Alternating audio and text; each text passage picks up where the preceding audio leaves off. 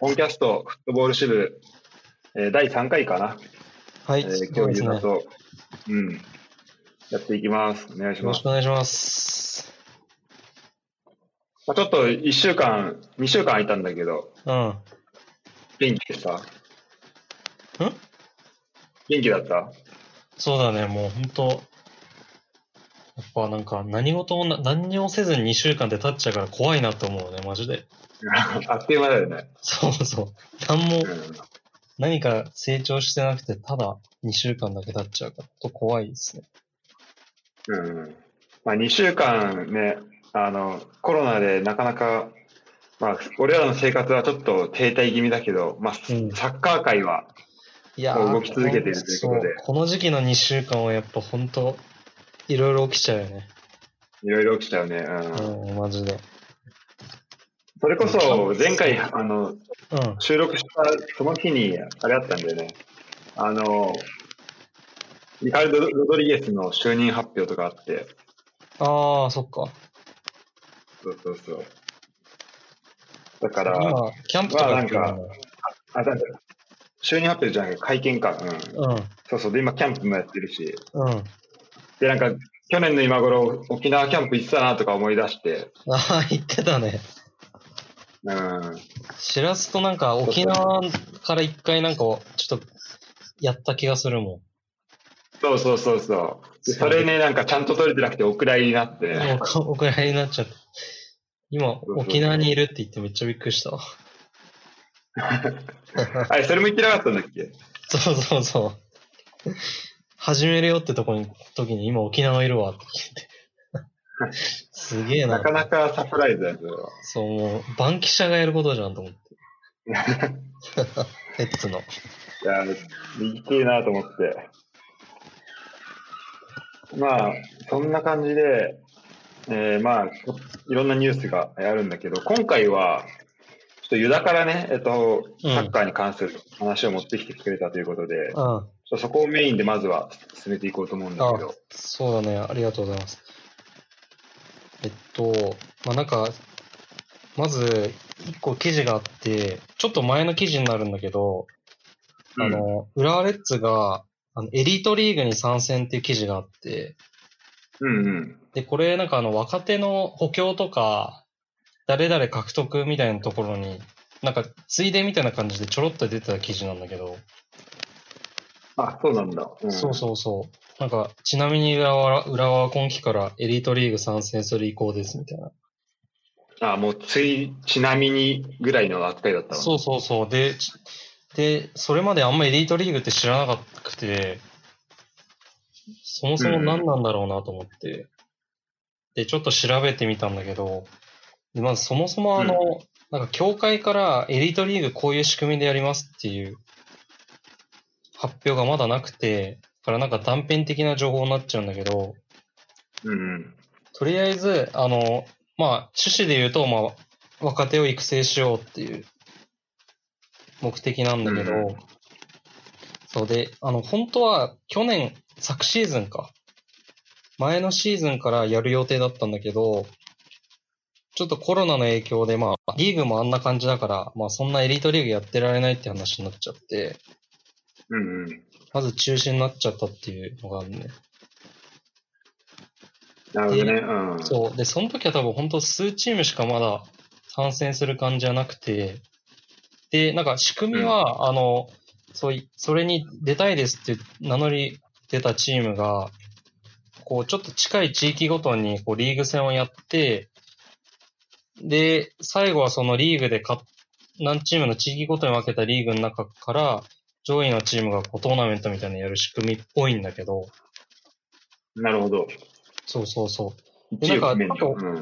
そうそうそう。で、ちょっと面白いなと思ったのが、あのなんかこの、まずそもそもこの試合の、なんか最低限のルールがあって、それがあの U21 の選手が3名以上入れなきゃいけないのね。なるほど。そう。で、これはまあ、あの若手育成だから当たり前だと思うんだけど、うんなんかアカデミーの選手をこうポッて参加させたりとか、うん。そう、あと練習生を参加させるってこともできるみたいなのね。あ、そうなんだ。あの、そいうそまあ、いわゆる一種登録、まあ、トップ登録してない選手も OK う。そうそうそうそう。だからやっぱりさ、トッえプチームの試合出すとかっていうのは結構難しいし、うん、あの、ちょっと、なんだろうな、こ今後獲得したいけど、実際プレイ見て、プレイ見てみないとわかんないって選手も、まあもちろん練習を見れるけど、対外的な試合を見たいなって思うときに、こういう場でなんかテストすることもできるっていう。ああ、なるほど。そういう使い方ができるようになるんだ。そうう。そうそう。そういう感じでも使えるっていうのがなんかエリートリーグみたいな感じで。うん、他はなんかマリノスとかも出るみたいだね。あ、そうなんだ。そうそうそう。 J1 だと、でも、そんなに参加してるクラブはやっぱ多くないんだ。いやだからまー、あなあれいと思う。そうだね。で、基本的に、あの、ガンバとかさ、なんか U23 のチーム持ってるじゃん。ああ、あるね。うん。そうそう、J3 に。ガンバとセレッソと FC 東京か。うん。そう。で、あれ、あれはあれですごいいいと思うんだけど、多分結構コストがめちゃくちゃかかるし、あれは。あれってお金かかるんだ、結構。そう、結構やっぱチームをもう一個持つっていうことで、うん。すごいコストもかかるし、それこそ、あの、やっぱ J3 ってちゃんとしたリーグだから、うん。あの、そんな柔軟に選手登録したりとか、パッて出したりとかって何もできないと思うんだよ、多分。確かにそっか、もう一個、そうだよね。J1、J2、J3 ってその一個の、うん。こう、仕組みの中での、にあるまあ一個のチームだから。そうそうそう。まあ、あくまで J3 はその育成のためのリーグじゃなくて、もちろんそうだね J2、J1 を目指していくためのチームだから、そう、うんそういったことはあんまできないから、確かに目的が違うわ、それは。そうそう、目的が違うんだよね。そう。で、なんか、J- J、J リーグ的には、なんか将来的に U21 のっていうリーグっていうのを構想しようとしてるらしくて、あ、そうなんだ。そう、育成、だから各チームがその U21 のチームを持って、そのリーグ戦をやれるように育成でうんうん。していきたいっていう意向みたいなんだよね。なるほど。そなんか、これ聞くとさ、なんかまあサテライトリーグあったじゃん、昔う。。ああ、そうだね。控えメンバーによるリーグみたいな感じでうさん。。で、多分俺らが小学生の頃、だから2000年うん代とかに、まあ、まではあった記憶があるんだけど、うんまあなんかそれにさらにちょっとこう若手をこう強化育成するっていうところをうんこう重視したっていう感じかそな、うだね、そう、多分サテライトとば、多分やってることはすごい近いと思うんだけど、うんうん。なんかその若若手育成っていうのを結構明確にするのが、うんうんうん。あの、サテあの、やっぱ今回のエリートリーグなのかなと思ってて、そう、まあ、確かにこう順位をつけたりっていうところもね、一そうそう個そ違いだよね。う、なかったよね。なんか、ササテライトリーグ前やってた気がするんだけど、結構まあ、練習試合の延長みたいな、ね。うそん。うだか感じだったよね。らあんまり注目もしないしさ、そうそうそうぶっちゃけやってるなっていうぐらいでさ。そうそうそう。だったけど、しかもこれなんか、賞金も出るんだね。あ、そうそう、賞金も出んのよ。うん。だちゃんと。からまあ、モチベーションもあるし、うん。勝つっていうところの。そうだね。だからまあ、例えばその練習生使えるってことでいくと、まあ、どこまでできるのかわかんないんだけど、例えば選手獲得するときに、うんうん。あの、なんか、例えば高校の選手とか、まあ、大学とか、まあ、例えば海外から選手取るとか、そういう時に一回こういうところで試合してもらって、うんうん。どれだけ、なんだろうな、能力があるかっていうのもそうだし、その選手にとっても、なんか、こういうサッカーするのかっていう、まあ、ちょっとチームは一段階落ちるけど、いろいろなんか分かることもあるだろうし、うんうん。そうなんか、チームにとっても選手にとってもいいのかなっていう。仕組みだよね、結構。そうだ、結構柔軟性がある。そうなんだよ。これさ、練習生ってどういう基準でなるんだっけなんかこれってい、そう、そなんこだろうら辺がね、ちょっとわかんな、め結構調べたんだけど、わかんなかったんだけど、うん。結構多分登録簡単なんだと思うんだよね、多分。ああ、そうなんだ。そう、練習、でも練習ってすごい曖昧じゃん。うんうん。なんかたまに大原でもなんか知らない人が練習参加してるみたいな、よくあるよ噂になねっ。てるけどそうそうそう。多分でもそういう人のこと練習生って指すと思うから、うん。うん。こう登録とか。なんかし、うん、練習生契約っていうのがあるのかなどうなんだろうね。うん。なんかあんのかもしんないね。そう。で、まあ、そそもそもその、今のさ、J リーグの育成の、にちょっと話を移すと、うん。もうレッツとか特にさ、もう、あの、レンタル遺跡で J2 にレンタルして育成するって方針じゃんも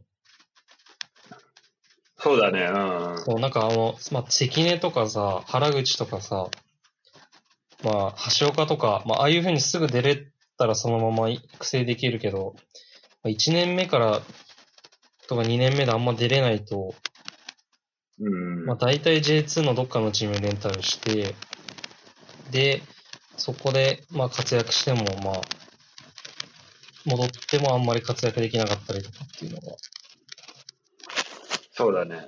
そう、続いてるよね。まあ、そういう意味だと、まあ、チームにいながら出場機会も得られてみたいなのは、うん。結構いいことなのかな。これってさ、うんアンダー23持ってる、あの、チームうん。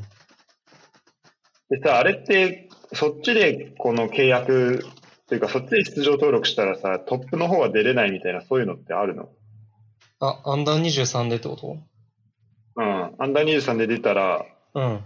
そのトップチームの方の試合は出れないみたいなのってあるのかなあーえガンバとかの話かな。そうそうそう。あ、いや、あれは結構、あれはでも、大丈夫だと思う。みんななんか、大丈確かどっちも登録しといて、夫。うんうん。ああ、なるほどね。そう、二重登録みたいにできるはずだから。ああ、なるほど。そう、だからあれはあれですごい、あの、トップと育成の、まあ、垣根はあんまないから、その点ではいいと思うんだよね。うんうん。そうだね。うんそう。でも、やっぱいり、やこのさ場面とかでやれるチームが限られちゃってるっていう。うんうん。なるほどね。そういう意味だと、そうだね、これに特化してる、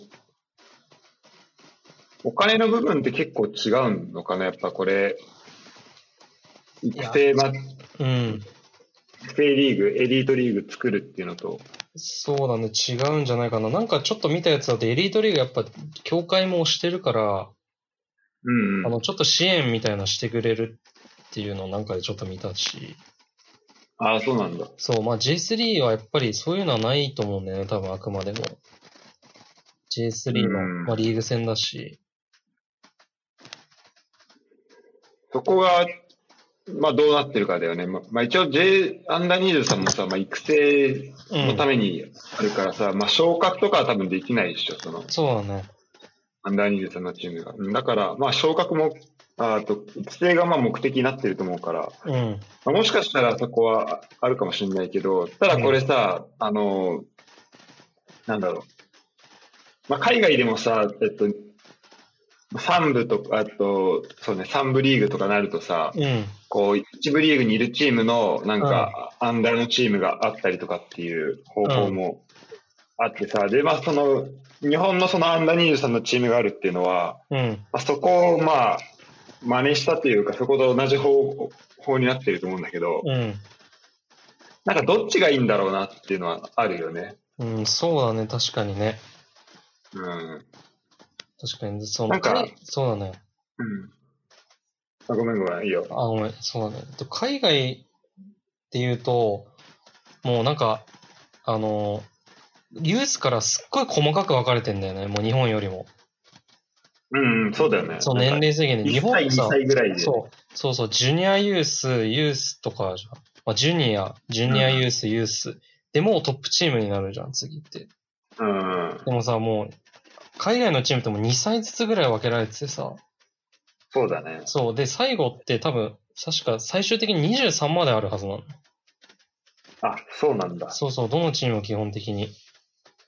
まあそうだね、確かに。うん、そうそう、まあでも、もう完全にいけるって選手はもう行くけど、そう、多分うんね、やっぱ、やっぱ18歳とプロって結構差があるじゃん、やっぱり。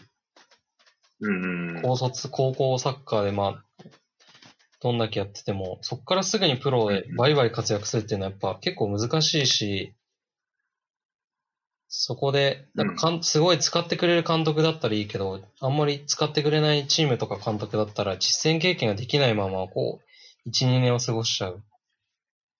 うんうん。そう。だから、やっぱ、その点、細かく分かれてれば、必ずどっかで出場機会はあるから、はいはいはい。そう、実践結果も進みながらちょっとずつこう上に行けるんだよね。うんうんうん。そまあ、そこはね、確かに違いとしてあると。う。うん。そう、まあでこれさそううんうんうん。うん。あ、ごめんごめん。まあ、それで言うと日本は、うんまあ結構ざっくり分かれてると思うけど、うん。どうその、例えばこれエリートリーグ、うん、まあ値段、なんだろうな、コストを完璧に無視して、うん。エリートリーグみたいな完璧に独立したリーグでやるっていう方法もあるけど、うん。でも、こう J3 とか、こううん JFL とか、そこになんか混ぜてやるっていう、まうあ、ん。方法もあるわけじゃん。こううん一回このコストとか、まあ、参加チーム数とか全部度外視して。うん。その場合、なんかどっちの方がいいんだろうなってああ、そうだね。確かに。うん思ったんだよ。なんか、うん。例えば、まあ、この育成リーグでやった方が、まあ、その、いろんな柔軟性とかも出てくるかもしれないし、うん。そうだなと、もう完璧に育成のためって、まあ、割り切れるし、まあ、こっちも相手も、まあ、その育成のためっていう試合、あの、目的で試合やるっていうのはあるけど、うん。とそのリーグに組み込むって形にしたら、うん。まあ、昇格降格とか、まあ、そこに関するこうモチベーションみたいなのはちょっと少なくなるし、まあまあ、それはまあ、育成リーグもまああんまないけど、うんとまあ、結構その相手がさ、ガチでやってくるっていうところまあ、がそうだよあるねじ。ゃん。うん降格かかってるチームとか、降う格とんか。。それはあそるこね。がね、どっちがいいのかなっていうのはちょっとう思んっ。たわ。確かにね。やっぱ、そう年齢で区切っちゃうと相手もその同じような年齢の人になっちゃうし、うんうんうやっん。ぱそのに30代とかそういった選手と試合するって機会があんまなくなっちゃうしね。うんうん確かになんかまあ、それ、そこでできるならいいのかなっていう気もするし。でも、うんあもしその、それを J リーグの多分、協会としては、あの、J リーグのチームを結構ほぼ全部や、そういうことやってほしいなと思ってると思うんだけど、うん。その、そういうリーグを構想しようとしてるぐらいだから。確かにね。うんそう、そうするともう J3 が 溢れちゃうから、うん確かに。そうだね、そういうこともあんのかなと思うけど、確かにでもその真剣勝負の方がいいよね、やっぱりね。うん。だからまあこの独立リーグが、このなんだっけ、エリートリーグ自体のレベルがどんどん上がっていくっていうのがまあ理想なんだろうけどね。そうだね、確かにそれを目指してるんだよね。うん。そうでもし、そういう、その、だから例えばサイスタのトップチームの前にさ、まあ今ボーイズマッチやってるけどさ、うん、うん。その前にちょっと見れるとかさ。あ確かにね。それも面白いかも。そう、そういうのあったらすごいいいなと思うんだね。うん。まあ、ボーイズマッチはね、あれは、まああれででもこあうれ小学生の夢だっあたりれすはるから。まあ夢なんだけど、夢奪うことやっちゃう。うんだからこのでも一試合ね、なんかこう見る機会があったりとかしても面白いかもしれないしそうそうそうそう。うんうん。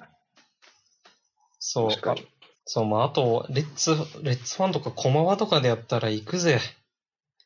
あ、行く行く。行くそよれは行く。わ。そう、もうチャリで、みんな。てか、それをが見れる、なんだろう、きっかけになるのはすごいいいかもね。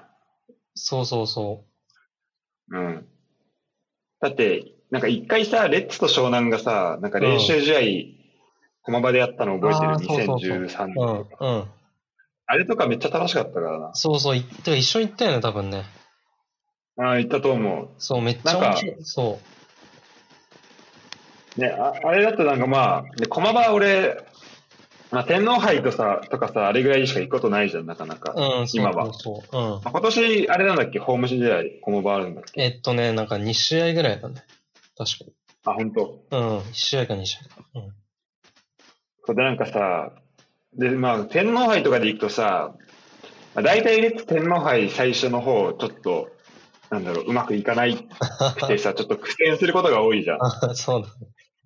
で結構その、なんかやじ的なのがめちゃめちゃと届くから、駒あー場。まあ、確かにね。なんか、まあ、選手がどう思ってるか知らないけど、うん。なんか見てる側として、うん。こう、なんだろうな、まあ、自分がそのゴール裏とかいたらいいけど、うんなんか、あまりこうね、いい環境じゃないんだよ ね、この感染す確かるにの。ね。うん。うん。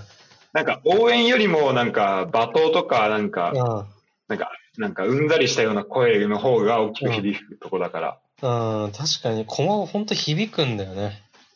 うん。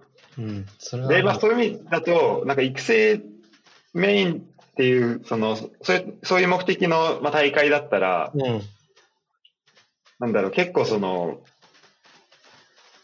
まあ、そこまでさ、みんなガチで見ないというかさ、そんな応援っていう、なんだろうな、もう勝ち負けっていうよりは、うん。まあ本当応援するというか、こう、そうだね見守るみたいな感じになると思うかそうだら、ね。その、成長は見守る感じなの。うん。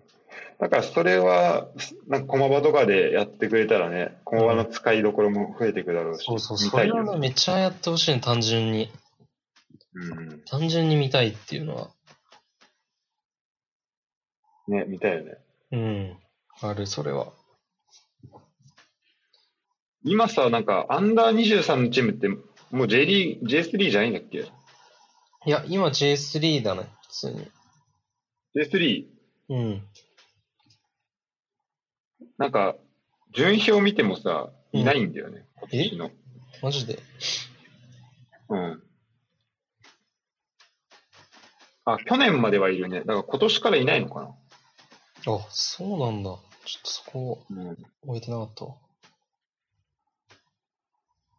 もう、去年は、まあ、セレッソガンバか、いたのは。そうなセんレだッ。ソさん、セレッソガンバのアンダー23か。うん。まあ、この辺は、まあ、試行錯誤しながらうん。やって、あ、そうなんだ。廃止されたんだ。廃止されたっぽいね。うん、廃止されたね。そうだ、結構、だから、多分、うん。うん。多分、多分リーグとしてはこっちのエリートリーグの方にうんもう。進めていきたいっていう感じなのかな。そうっぽいね、やっぱり。うん。そなるほど。う。なんか最初はあれあったよね。そのなんか、アンダー22代表みたいな。22あったあった代表22選抜あったね。そう、そういうチームあったよね、一回ね。うんうん。そうそう。あれね、地味に面白かったけどな。そうそうそう、面白かったな、あれね。うん。ああいうちょっと試験的なやつもね、まああれやっぱ大変だと思うけど、あれでやっていくのは。あ、そうだ。結構あれだって、FC 東京のやつが出てるんだけど、あの、うん。リーグ、コロナの影響でこう、リーグの日程がちょっと不不透明になって、あの、会場をちょっと組めなくなってきたとか、そういうやっぱ、理由みたいああ、そうだよね。な。そそっかそっか。なんかレッツもさ、今年の、なんかリーグ日程さ、う。うん。あの、まだ未定、会場未定何個かあったよ。ああ、そうそうそう。うんそうなんだよね。まあ、出場機会が、うん、まあ、大事っていうのがね。そう。なんだっけ、あの、最近なんか、ちょっと前にベンフィカに移籍した日本人のゴールキーパーいるじゃん。ベンフィカ、そう、ベンフィカにね、ちょっと待って。国語こ国あ語そうレオブライアン。そう、国語だ。うん。国語が、なんかインタビューしてる記事みたいのがあって、うん。で、あの、なんか、U、あ、ベンフィカの U18 かな最初行って、ねすごいね。そううで、んその後今結構順調に、なんかトップチームの登録入りそうかぐらいまで行ってるらしいんだけど、うんうん。で、そこですごい良かったって言ってるのが、あの、やっぱさっきの話と被るんだけど、本当に細かく年齢が区切られてるから、誰、うん。キーパーであっても、絶対どっかのカテゴリーでは試合に出れるんだって。ああ、そうなんだ。そう確そうかに、キーパーとかさ、本当にそうそ大変だもんね、そこう。ね。大変だよね、やっぱ。その、全然出れなくなっちゃうっていうのが、本当キーパー心配されるけどさ、うん。そういった、なんか心配がなくて、他のなんか、おの同年代の人も上、ちょっと上で出たり、ちょっと下で出たりとか、なんか、すごいはい、実績経験は全全然みんな詰めてるみたいな話だったよね。なるほどね。うん。やっぱ、試合出ないとね、うんうん。うん。やっぱ、成長しない。やっぱり、うんうん。まあ、その試合の、になれるとかさ、試合感っていうのもあるし、うん。まあ、メンタル的なとこもそうだろうし、そうそうそう。両方でね。そう。まあ、日本がちょっと特殊なのはさ、うんあ、の、海外とかにはな大学っていう機関があるからさ、ああ、そうだね。そう、そこに今ちょっと、なんか、教、サッカーは育成を頼ってる部分があるじゃん、ちょっと。うんうん。ユース、確かに。そう、ユースから直で行ける人は J リーグが受け取って、で、そこを直接ちょっと難しい人は大学でこう、なんかリーグ戦とかで揉まれ、揉まれリーグ戦とかいろいろ揉まれてもらって、みたいな感じになってるよね。うんうん。そうだね。それでまあ帰ってくるパターン、今年レッツ来た、あの選手誰だっけ選手もそうだしうん、まあ、ウガウガジンもそうだし、うん、そうそうそう。そうだね。で、それすごいいいとは思うんだけど、うん。基本的にまあ4年間って縛られちゃうからさ、うん。まあ、長友みたいな感じ、まあ、ちょっと早めに来る人とかいる、まあ特別指定とかであるけどさ、もう4年、4そうだ年ね年取っちゃうからさ、うんうん。もう J リーグに来た時点で23とか2とかになってるから、うんそこはなんかもったいないよね。年数としてはね。これ、ちょじゃあちょっと育成の話だから、ちょっと、ちょっと話を広げていいその育成ってところで。だかうん。らこれさ、本当、まあ、どっちなの、どっちとんのっていうのが、まあ、あって、例えばサッカーのために4年間、あの、他のところ行きます。だから、まあ、大学うん。うん。に行って、で、まあ、プロに行けるだけの、その、まあ、力を備えますっていう、そのサッカーのためのうん。期間だと、大学を捉えると、うん。まあ、ちょっとなんだろうな、まあ、ほ他と比べた時の、ちょっと比較がわかんないけど、でもまうあ、ちょっと大学高すぎるじゃん。その、それでだけで考えたら。あまあ、特に私立大学とかさ、あ。うん。そうだね。うん、高すぎると思うんだけど、ただその、なんだろうな、まあ、サッカー選手のそのさ、あの選手寿命とかうんを。考えたときに、うん。なんだ、まあ、大体20、27、8、まあ、俺らの年ぐらいが大体平均の引退寿うん。年齢ってなっててさ、うん。まあ、そろそろ、うんまあ、ちょっとそれも今、自分で言ってびっなんか、びっくりしてるけ ど、 あー確かに。いや、聞いてびっくりした。うんただなんか、まあそうなっててさ、だから、なんだろう、まあ、スポーツだけで生きていけるような人もいるかもしれないけど、うん。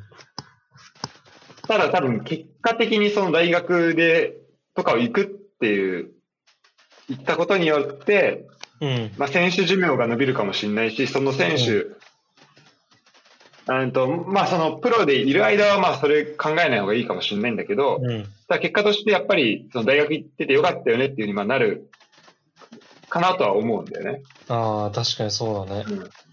だから、まあ、そこはなんかどこを見るかっていうので、まあ、そのせプレイヤーとしてうん。だけで見るのか、まあ、それ以外も見るのかっていうところもあるし、うん。まあ、その大学行ったらそこの大学のこのまあ先生とか、あとまあ他の横のプレイヤーとか上下の関係とか、まあそこもまあ学んだりとかもするだろうから、うん。まあそこはそこで、あのまあ、大事にはなってくるのかなとはまあ思うんだけど、うん。確かにね。それは、本当日本の強みだよね。確かにね。うん。まあだからそういうふうに言うこともまあできるけど、確かに18から22までの4年間っていうのは、うん。まあ結構大事だからさ、その、もうそれこそ多分海外で22デビュー、まあそれ、まあ日本もそうだけど、まあ本当即戦力として期待されるようなうん。ところだし、うん。だからその、で今さ、その言われてるのはさ、大大卒でまあ2年目で、あの、活躍できなかったら、ちょっと他のところ行った方がいいとか、まあ、言われてるけど、うん。うんで、だからまあ、その大卒で上がる分、なんだろうな。で、まあ、大卒でスターになったら、そうの、成功が勝ちああと約束されてるかというと、まあそうじゃなくて、その後 J リーグっていう全く別の舞台に行かなきゃいけないわけじゃん。うん。そうなんだよね。そうなった時に、まあ確かに大卒で上がるよりも、高卒から行った方が、そのプロを長い間できて、うん。その環境にまあ適応する時間があってみたいなところで、この高卒の方が、高卒から行った方がまあ、あの良さはあるよね、そこ、そこのメリットはあるじゃん。そうだね。長い間、そうだね。本当どっちを取るチかャってレンジいでうきるみたいな。うん。ところなんだけどた。だその、まあ、そうそう。だで、まあ、大卒、大学行くっていうのは、まあ、その、学位取るとかも、うんそ。の保険を、人生全体見た時も保険取れたりとかって、まあ、あると思うんだけど、うん。まあ、それ以外にも、こう、社会的なスキルというか、うん。まあ、広い意味でね。なんかそれを、まあ、得たりすることも、まあ、できると思うんだけど、だから、まあ、高校にいるときからそこはね、なんか並行してできるようなシステム。特にその、クラブチーム、うん。なんかクラブのユースとかのチームで、まあなんかそういうことができるような、なんうか、ん。その教育的なところとかを、まあ強化していければ、うん。まあいいのかなっていう気はするけど。確かにね。うんまあでも、確かにどっちにしても、その大、まああの、ユースにいる選手を、まあ全員、全員をそのトップチームが引き受けられるわけじゃないっていうのうは、ん。問題ではあるね。問題であるというか、まあそこ、うんそこの受け皿として大学があるっていうのは確かうにん。そうだあねる。よね。そう、それで言うと、まあ、J リーグはさ、こう、結構ユースのリ、ちゃんとチーム持ってさ、で、それなりにお金をかけてさ、やってもさ、もう年に、まあ、一応その社会的使命っていうのもあると思うけど、年に一人昇格とかさ、昇格しない時とかも全然あるわけじゃん。うんうん、そうだね。そう、で、それさ、まあ、大学行って帰ってきてくれるパターンもあるけどさ、クラブ的にはやっぱ、あの、トップチームに引き上げたいけど、あ、ちょっとまだ足りないなっていう、ももうちょっと実力が、とか経験があればなっていう選手が多分、まさかいるわけじゃん。うんうん。そう、そういう選手は多分なんか、さっき言ったエリートリーグみたいのがあったら、まあ今までよりちょっと昇格の、なんだろう、ハードルはちょっと下がるのかなっていう気がするんだけど。うんうん。そう、こっちでちょっと経験積ませられるから、昇格させてあげようかなとかさ。そうだね。うん、確そうかに。そういう風になったら、なんかクラブにとっても、ユースにとってもちょっといいのかなって思うね。まあ、うんでそこ、そういうまあ選択肢があって、でも大学に行って、もっとちゃんと将来のことも考えてっていう選手がいたらもちろんそれはそれでいいと思うし、うんうん。そうなんか選択肢1個増えるっていうのはいいのかなっていう。そうだね。うん。この金子選手、今年出てきたじゃ、あーそうそうん金子大輝。面白いよね。あの人とかさ、うん。神奈川大行って、で中退して湘南に入ってみたいなのあったけそどうさ。そうそだからまあ多分その間に、どうなんだろう、途中強化してみたいな感じ入ったのかなう。そうわだかねんないけ。ど。うん。まあなんか、多分大学にいながら、こう、ねえ、その、まあプロの練習出てとか、まあいろいろあったとうん。思うけど、だからまあそこがまあもうちょっとやりやすく、あの練習生として参加しやすくなったりとか、っそうてだいうのねが、まああるのかな。うん、なんか、そう、金子はなんかちょっと、プレーがあんま目立ちにくいから、プロになんか、うんあの、目つけられるのがタイミングがちょっと遅くて、あの、なんか声かけられた時にもう大学って決めちゃってたらしい。ああ、そうなんだ。そう、それで、あの、あ、もう決まっちゃってます、みたいになって、で、こう、多分大学行きながら多分自分もプロ行きたいって気持ちがあったから、決断したんだと思うう。ん。うん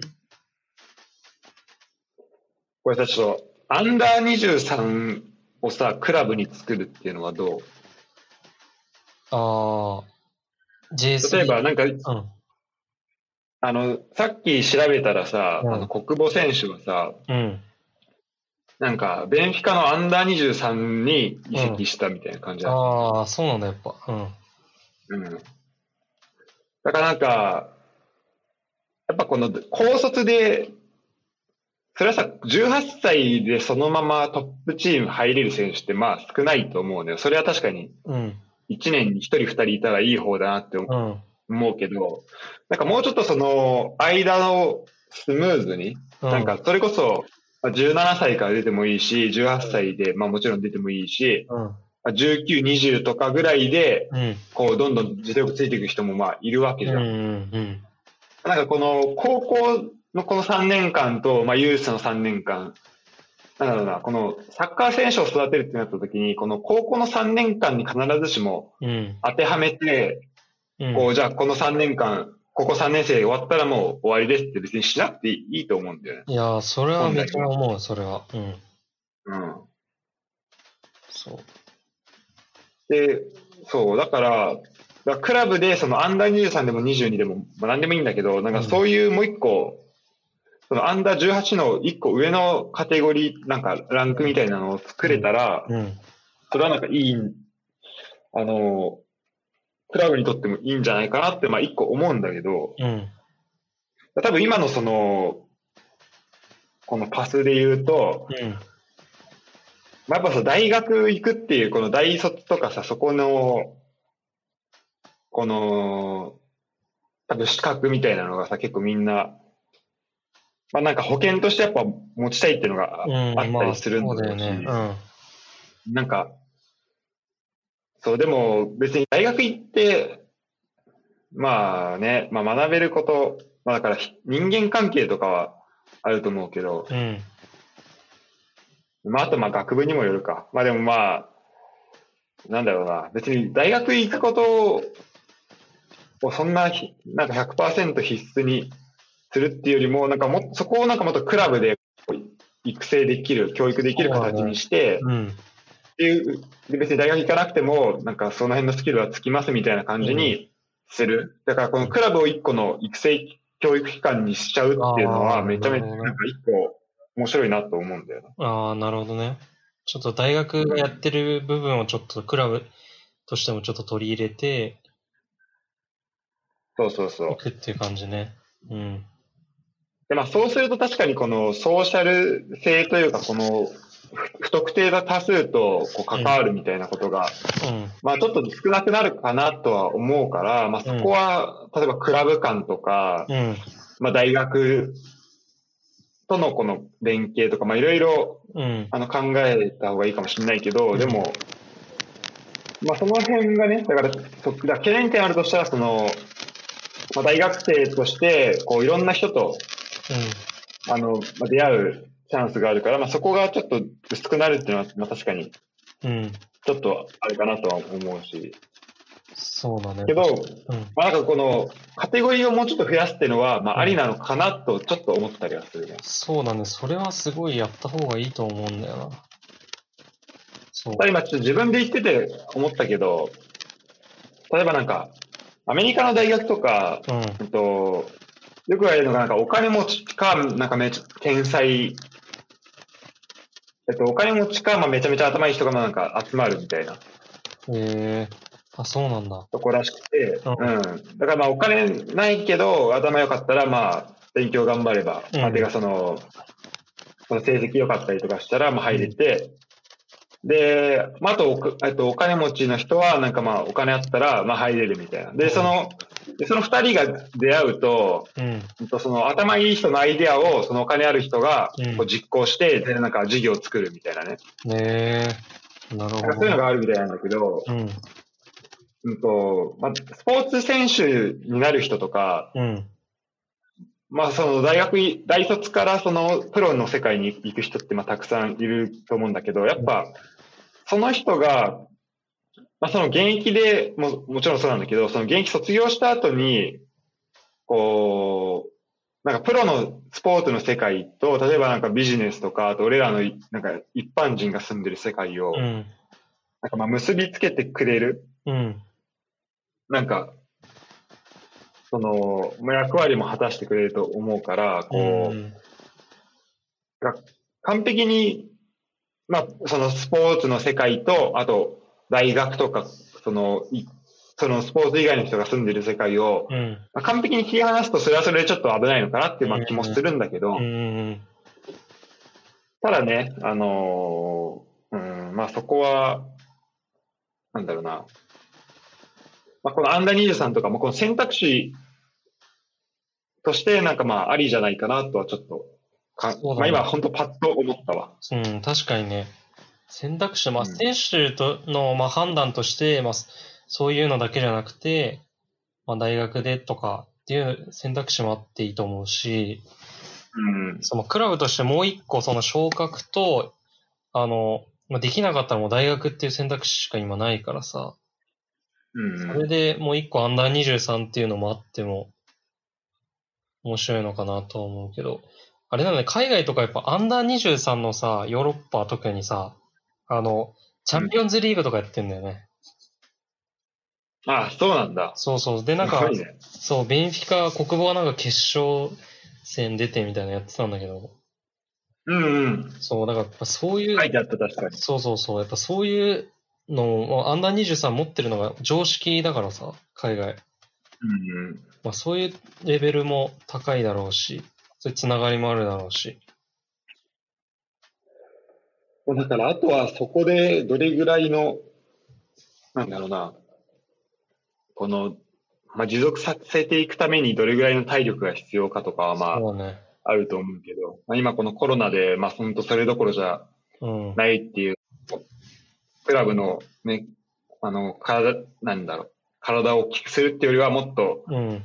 スマートに、あスマートというかスリムにしていく方にまあ進んでいくのかなっていう気もするけど、まあそんなと、まあでもできたらそっちの方向っていうのもちょっとどうなるのかなっていうのを考えてみたいところではあるよね。そうだね。うん。あもう本当単純に駒場行きたいっていう。 そうだね。それはマジで。本当に。今年いけるかもしれないからいいね。そうそうそうそう。てかもう思っだたかよらねチ。ケ普ッ通トに争いも大変なことになりそうだけてど。か今無観客でやってたりとかするときさ、サイスター、それこそコストの問題とかもあるけど、から駒場とかでできないのかなと思ってたんだけどね。本当だね。リーグ戦、うん去年とかさ、無観客だったら駒場でやればいいのにと思ってたんだよね。うんうん。うん。なんかまあ、こう事前、なんだろう、レギュレーション的なところあるかもしれないけどさ、もうなんか広告とかもさ、うん。まあ、だから広告だね、そのなんだっけ、あのーゴール裏のそのデジタル、うん。なんかサイネージ的なやつがああさ、そうだね。そうあの出せる広告の数が減っちゃうから、その、うん、そうこだのままね。だと多分。うん。だからまあそこの部分はあったのかもしれないけど、うん確かに。サイスタもあれだもんね、客席の真ん中のとこにいっぱい広告置いてあったもんね。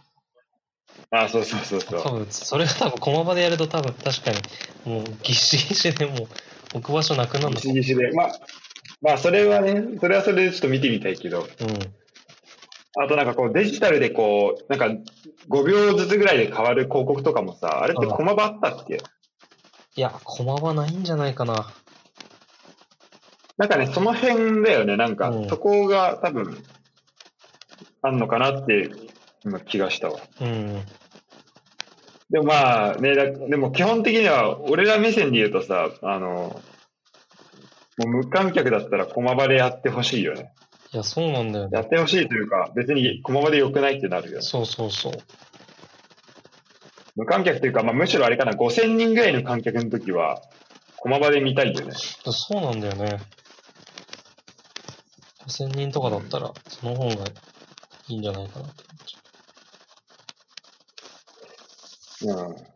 まあ、あ、でも、それも、あれだな。まあ、専用スタジアム、最初の、開催だったら、まあかなりこう前の方で見れる機会も増えるから、まあ、それはそれで、よかったけどな、俺は。ああ、5000人でもってことね。 5000人の時、うん。あうんの、あ、最初でもね。うん、まあ確かにそうだね。うんまあまあ、そうだね。でもまあ、駒場いいね。そう、まあ駒場あるから、まあ育成の、なんかもうもう一チーム作ったりとかしたら、そそっちはもう駒場をなんか拠点みたいな感じにしたら、すごい面白いと思うけどね。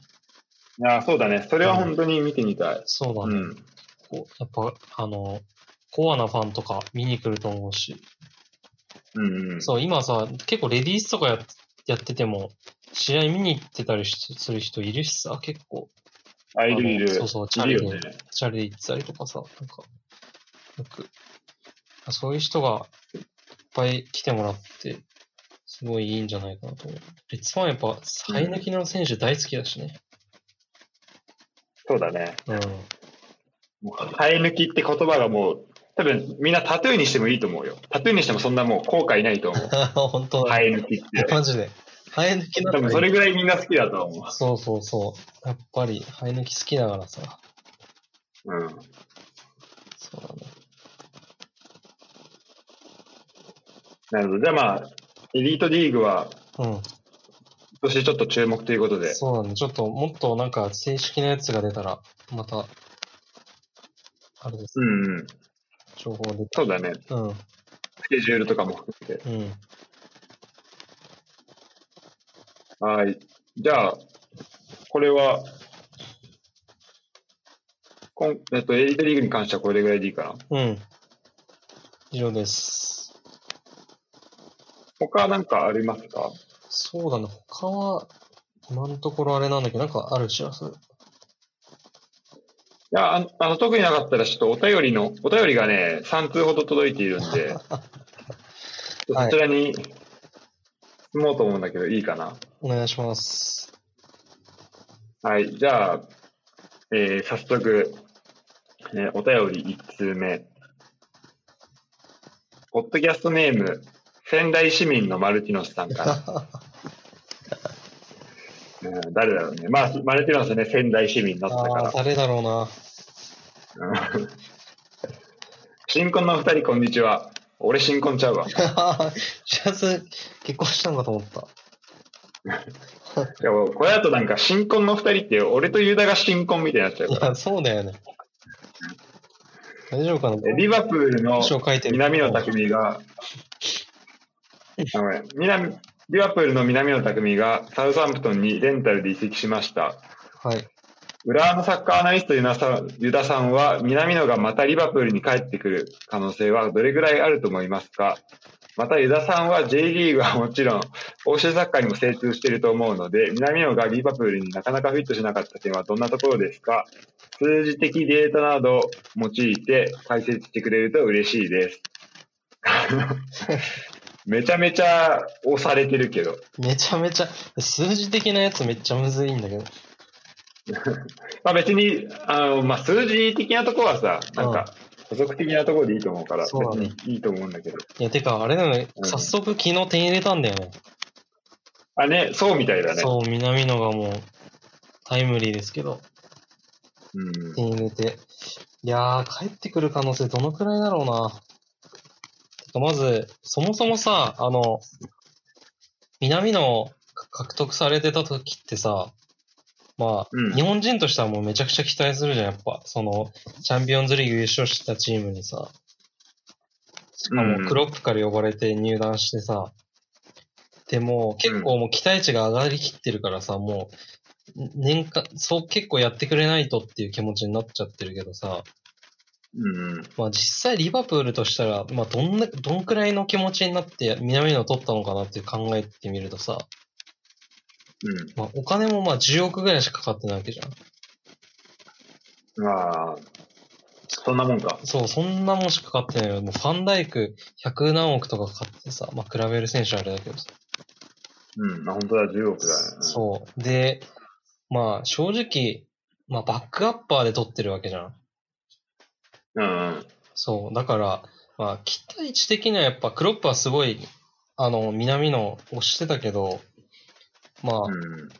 そんなバリバリとした活躍を正直求めてたっていうか、結構便利屋みたいなさ、感じで獲得したのかなって思ってて、うん。まあ、けあの、ハードワーカーだしさ、いろんなポジションできるしさ、うん。そうだね。だからまあ、フィットできなかったっていうふうに、まあ、フィット、完全にフィットしたとは言えないかもしれないけど、うん。まあ、期待されてたこ、ちょい下ぐらいはやったんじゃないのかなと思うんだけどね。うんうん。そう。そうだよね。なんか、旧大点というか。そうそうそうだね。まあ、結構いろんなポジションもやったしさ、うんうん。そう。で、結構中盤とかもやらされてたじゃん。その、最初、前線のスリートップ以外じゃなくて。あ、なんかそうみたいね。そうそうそう。で、しかもさ、やっぱ、リバプールのサッカーってさ、あの、なんか、さっきあの、なんか、去年、その優勝した時、どれぐらいみんな点取ってんのかなって見たんだけど、うんまあ、。基本的にやっぱマネとサラーがめちゃずば抜けて点取っててさ、あとフィルミーノ。うんうん。そう。で中盤の選手、その、中盤の3人ってあんまり点取ってないんだよね。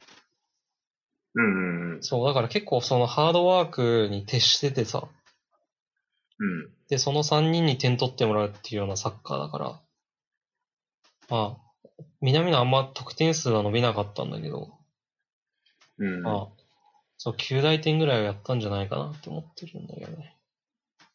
やっぱこのトップで出るってなった時に、そう競争する相手が、ちそうょっとね、 そう。強すぎるよね二。次元すぎる。その別に、だから10億で取っ取った人にその3枚を画像崩してほしいって多分思って取ってないし。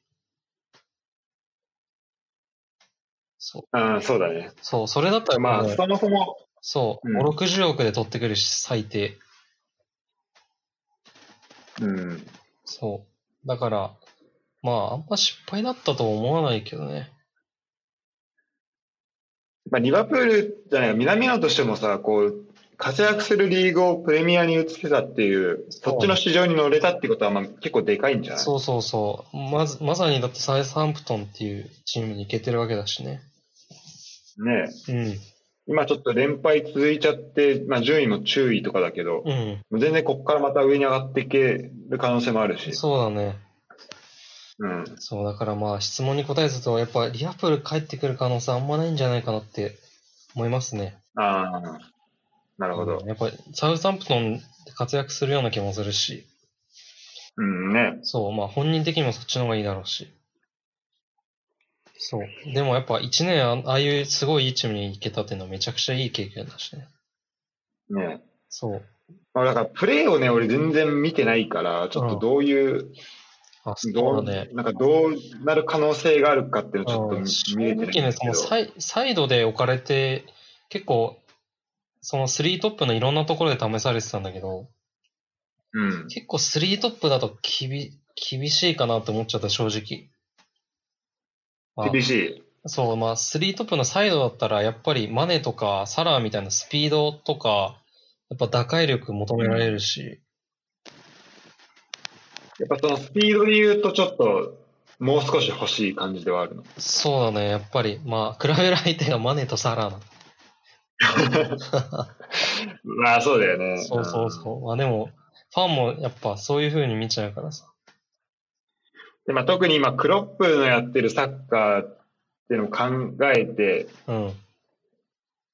まあ、その組み立ての後のこのじゃあフィニッシュとかで言ったら、うんまあ、それは申し分ないのかもしれないけど、うんじゃあその縦の速さも欲しいですとかなった時に、まあ、なかなかちょっと、まあ、比べる相手がちょっとなんだろうな厳しいっていう感じそだうかだら、ね。相手が強いっていうう。ん、うん。そう。だから結構、南野が輝い輝いてた、結構今シーズンの序盤の時とかって、あの、フィルミーノがこう、頂点にいて、その下でこう自由にこうなんか衛星的、衛星みたいな感じで動けるフォーメーションの時があって、うん。その時は結構伸び伸びやってたんだよね。ああ、なるほど。そう、こう中盤のこう狭いエリアとかで、はたターンとかめちゃくちゃうまいじゃん。うん。うん。そういうことを求められてた時はすごいうまくやってたけど、やっぱサイドとか、または真ん中の頂点でさ、ボールを収めたりとかさ、それはやっぱりあんま得意ではないじゃん。リバプールのさ、うん。あの、まあ、真ん中、だフィルミーノってさ、結構その、やっぱり、ワントップ的な、なんかボールを収めてみたいな、そういうのも、やっぱ求められてる。そういうプレーも結構多い。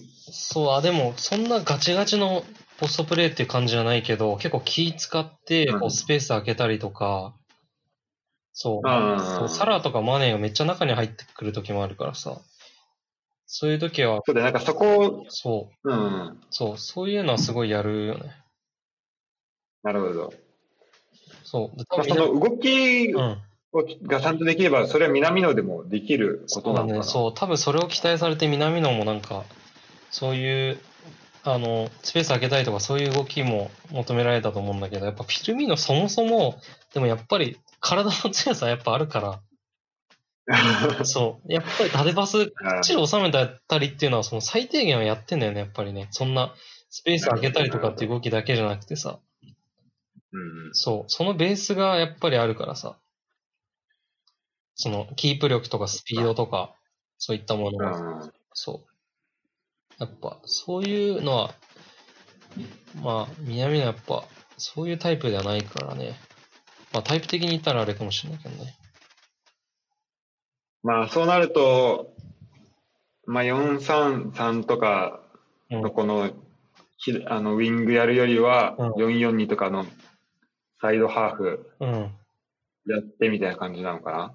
そうだね。そうなんじゃないかなと思ったね、ちょっと。なるほど。そう。もっとフォワードとかが近いところにいて、こうガチャガチャできるようなうんうん感じうのんうん。方が。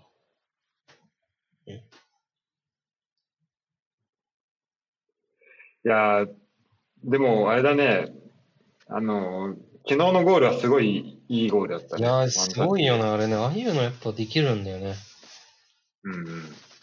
ぱり、すごいわ。期待ですね、今今後。うん、そのだ全然トップでもね、できそうな感じはあるいや、できそうだよね、普に。通にね。うん。うん、がまあ、ちょっとリ、スターサンプトンで活躍、大爆発して、まあ、リバプール戻ってほしい。まあ、願望はもちろんあるよね。うん、そうだね。いや、それはもう一番た。だ、もうん。ただほら、俺ら、去年のさ、順位予想を見ても分かるように、願望をちょっと出しすぎるとさ、 空回りするこそとうがあだね。るちょかっとら。願望が強すぎるか。うん。そうだね。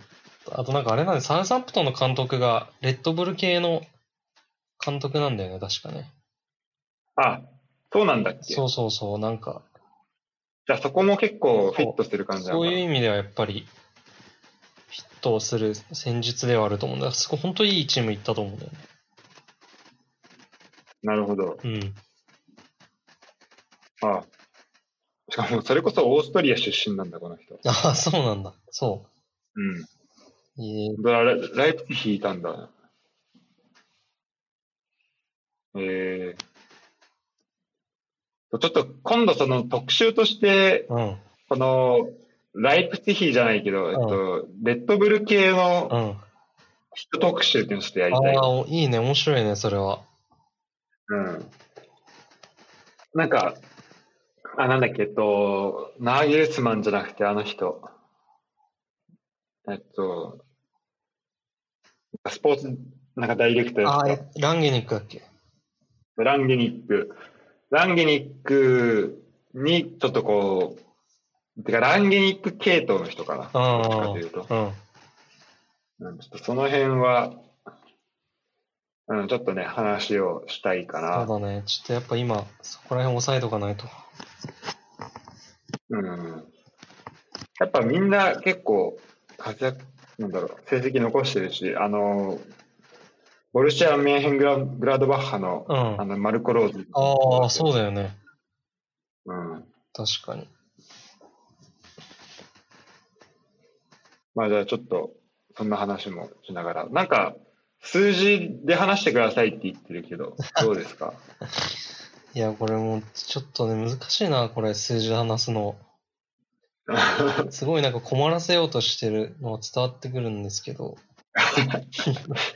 困らせようとしてるこの人。そう、まんまと困っちゃってるわ。その、 望み通りに。ちょっとね、スタッツを全然持ってきてないんだよな。そうだ、ちょっとスタッツはじゃあもうちょっと取り入れます、じゃあ、もっと他の話に。まあちょっとこれから今後の課題ということで、そううなんで、ちょっとスタッツ持ってきます。ん。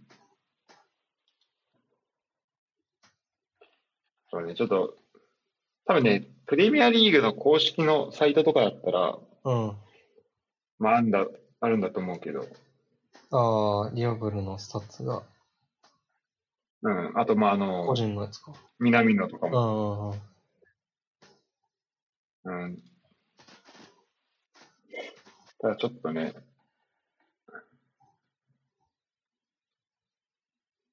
うん、ちょ他で、なんか結構ゴールとか、それぐらいのスタッツしかないから、ちょっとあの、いいデータ持ってこれるところをそうだね探しておきます。そんな、うんスプリントがめちゃくちゃ多いっていうのを見たんだけどね。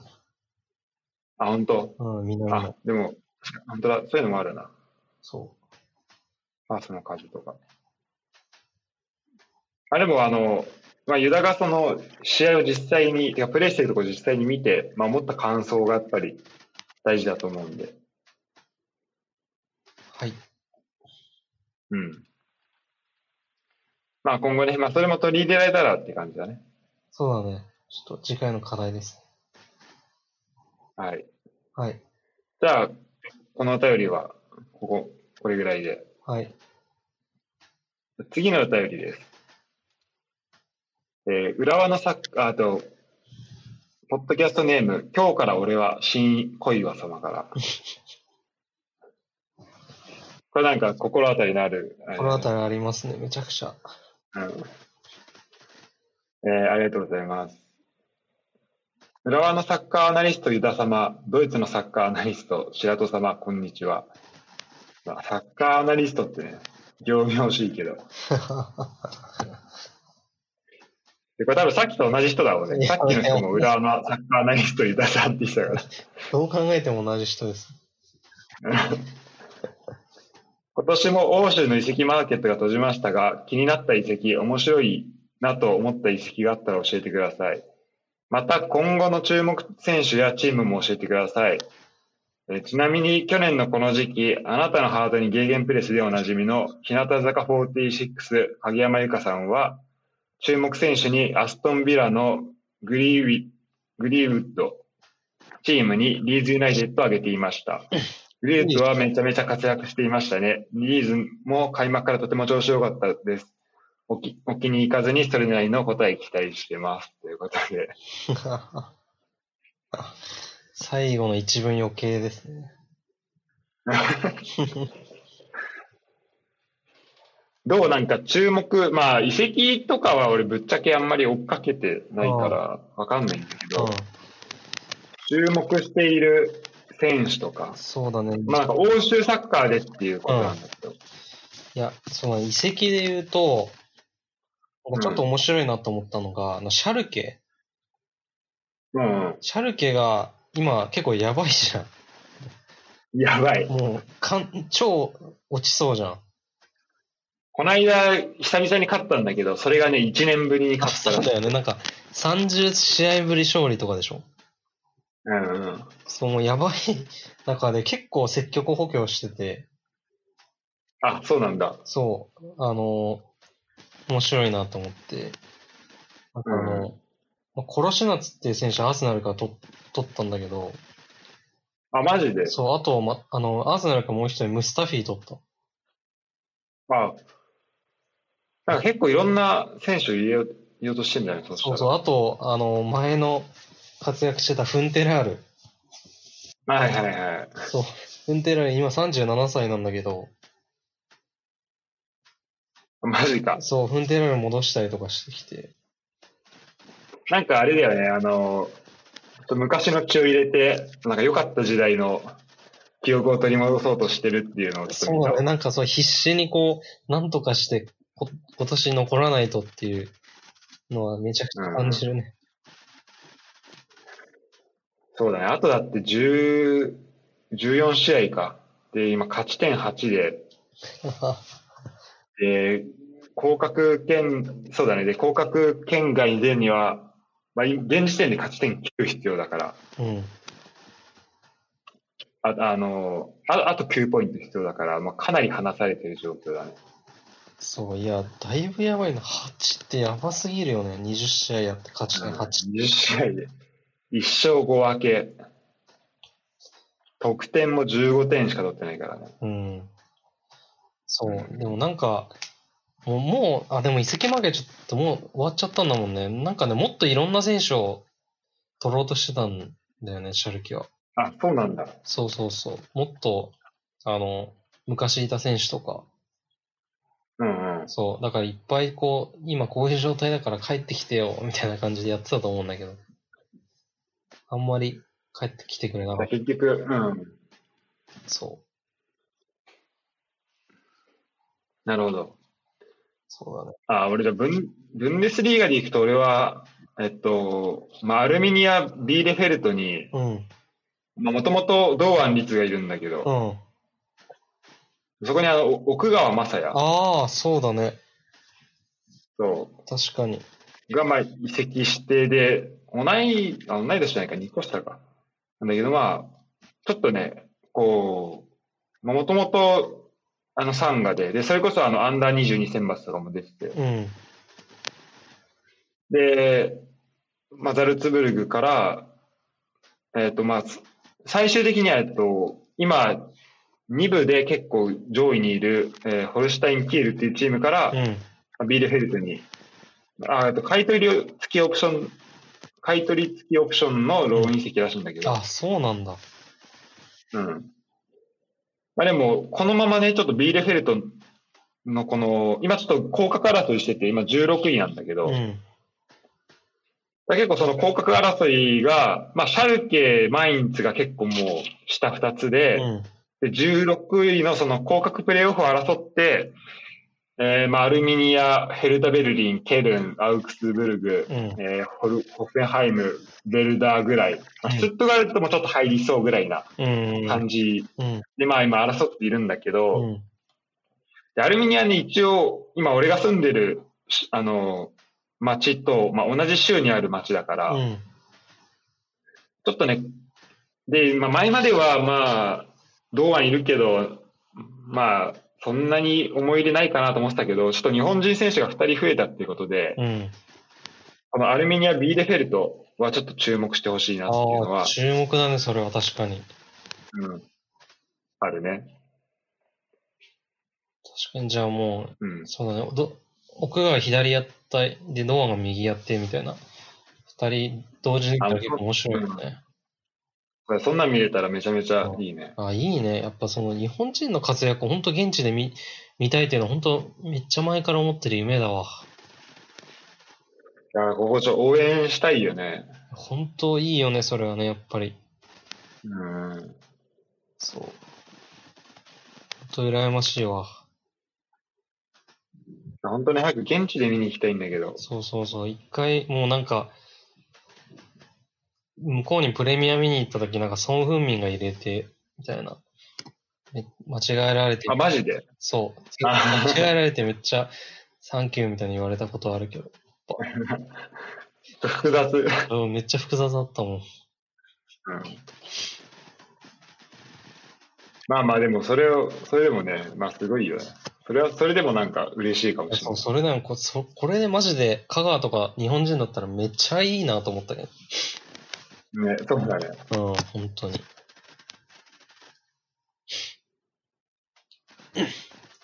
そう。あとまあ注目してるチームで言うと、うん。まあなんかあのこのポッドキャストでも話したけどえっと今あのツバイブンデスリーガにいる、うんあのグライグロイターフィルトっていう、あえー、今2部のチームねあ、うん。今ちょっと、えー、4位かなうん。まあ、かなりこう、昇格争いが、まあ、熾烈を極めているんだけど、うん。まあちょっと、このチームは、今、ルームメイトのその、兄弟がなんか、関係者にいるらしくて、ええまあ注目はしているかな。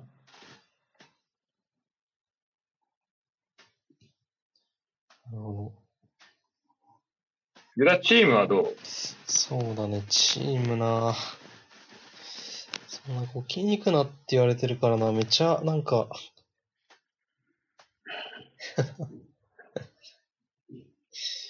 気に入ってるじゃんって言われそうだもんな、なんか、全部。でも今年はマジでセリエはめちゃくちゃ面白いと思うんだよね。うん。ああ、そう、なんかあんまり、こうダゾーンではあんまり配信をさ、全試合してるわけじゃないからさ、まあ、そうなんあ、だ。そうそうそう、なんか、し要所要所しか配信しないのよ。うんうん。そう、だから、あいい試合とか。そうそうそう、なんかいい試合でもあんまやんなかったりとかするからよくわかんないんだけどさ、あそうなんだ。そう、でも今もう、インテルとミランがもう熾烈な首位争いしてて、そうだね。すごいね、今ね。そう、それをよ、よさあ、追うゆうべってさ、もう、なんか、わ、我々がなんか、高校とか、中学とか、その時みたいな感じになってきてるじゃん。本当そうだね。そう、それ、まあ俺らの、そう、黄金時代がさ、セリアの、うん。もう一回来てるみたいな、めちゃいい。めっちゃ嬉しいい。いなね。んかこの上からインテル、ミラン、ユーベ、そうローロマ。いーマ。やー、そうですね。昨日ね、ユーベとローマの試合見せたわ。ああ、やってたよね。うん。ロナウドがやばかったでしょ。あのゴールはちょっと、 ま、マジかよって思ったけどね。あれ、決まんだと思ってそう、なんかローマの監督がなんか言ってたコメント聞いた。何なんか我々はなんか何にも悪くない。ただロナウドだっただけだみたい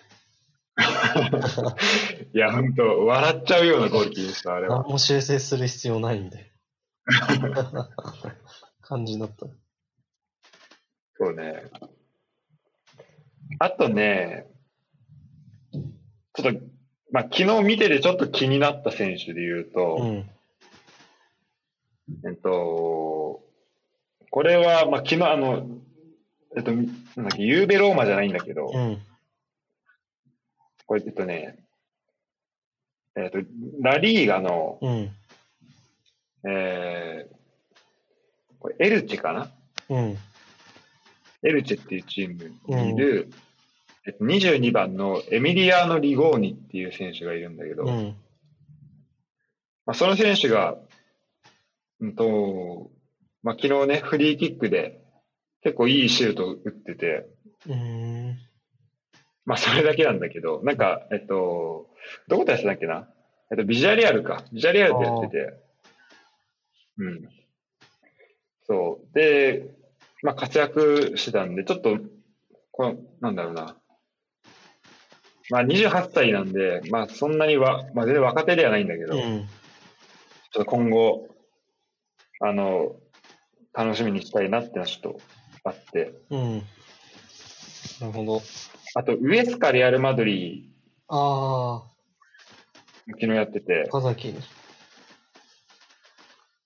で、あのね、ハビエル・オンティベロスっていう選手、うん。まあ、結構なんか、ボール持ってそこからなんか自分で仕掛けていく感じとかすごい良くて、うん。まあ、あの、今後、ちょっと注目したいなっていう感じではあるかな。なるほど。もう本当ラリ、もうリーガとかさ、本当レベルがめちゃくちゃ高いから、全然下位のチームでめちゃいいゴール出たりとか、バンバンあるもんそ。うそうそう。 あるよね。うん。そう。確かに。あそれです。たしちょっと、ラリーがつながりで言うと、やっぱすあの、うんソシエダはいはい。そうなんでで、ソシエダなんだけど、あんま試合正直、何試合も見てるわけじゃないんだけど、うん。去年からめっちゃ、めちゃくちゃいいサッカーしてて、まあ、そうなんだ。そう。で、あの、なんか、ラリーガの解説とかよくやってる小沢、小沢一郎さんっていう人がいるんだけど、うんうん。で、YouTube とかよく上げてるんだけど、本当ラリー、ソシエダのサッカーがラリーガで一番面白いみたいな。あ、そうなの。へーそうそうそう。てか本当ヨーロッパで一番いい面白いんじゃないかみたいなのずっと言ってて。マジか。そう、それはね、だからちょっと、ここれからちょっとソシエダの試合をめっちゃ見ようっていうのは自分にちょっと言い聞かしてるんだけど。俺ちょっと注目してみるわ。ソシエダね。そう。若手がいっぱいいて、で、うんなんかすごい監督もしっかりした戦術があって、みたいな。うんうん。すごいね、今6位なんだね。そうそうそう。いい一瞬首位だったのよね、最初。マジか。ああ、うんなんか確かに最初、最初一瞬そうだったね。そうそうそう。でもちょっとどんどん落ちてきちゃってるんだけど、でもサッカーの内容はすごい相変わらずいいっていう評判だね。うん。ソシエすダごい。な。そう。ラリーガも結構あれだね。上と下が、なんか得失点差見ると、ソシエ、6位ソシエダまでは得失点差プラス、でまあ、プラス10とかあるけど、7位以降はもう全部マイナス7とかもう、みんなマイナスだね、チーム。そう なんだね。だから大量失点してるチームとかはあんまない感じだね。うん、確かにね。ウエスカも昨日なんかレアル相手に結構頑張ってたけど、本当最後の最後でセットプレー1本でやられちゃっいたみたいや、な感じそうなのよ。があだってから本当、あんまレベルの差がい、なんか、ラリーガの印象ってさ、もうレアルとバルサがめっちゃ強くて、他あんまみたいなイメージだけどうんうさん、正直。そんなことないんだよね。結構詰まってんだよね。うん。最後のクオリティのまあ、それがやっぱでも出ちゃうそうだねね。。うん、やっぱそこに出ちゃ。そうして、アトレティコ、えぐいね。いや、えぐいよ何このね。チーム。本当20に試合やってと40点、40得点、10失点ってもう、そちょっと、もうなんかレベルひ一チームだけ違うじゃん。う、そう、異次元だよね、本当に。うん。 10失点でやばいね、やっぱり。 10失点はやばすぎるね。やばすぎるね。しかも、うん。そのうち半分はこの3試合での失点だから、それまではもう無失点ぐらいだったってことが、うんうんうん。すごいな。なるほど。で、ちょっと、あの、リーガーの話、最後にちょっとだけ、ああ、欧州リーグとしてししたいんだけど、うリーガーは今ね、結構面白くて、ん、うん、うん。ついにこのパリ・サンジェルマン一強時代が、もうほぼ終わっあ、マジでた。うん。ええ今、首位リオンなんだけど、2位がリールで、うん、うん。そう。で、まあ、そこ今52、51ポイントが。うで、んその下にパリが48で追いかけてるっていう状況なんで。えそう。そうなんだであ、マルセイユやばい。あ、そうね。マルセイユちょっと周囲に来ちゃってるし、あと、なんとが今、降格圏についに足を突っ込み始めたっていうところで、 相当やばいなっていう感じなんだけど。うーん。でなんとはね、今日リールとなんだよな。そうあ、そうなんだ。リーグ強いね。すごいね。リール強いよね。あの、昔、えっ、と、アザールとかだっけなんかいた頃の、そう。その時に優勝してるよね、確かね。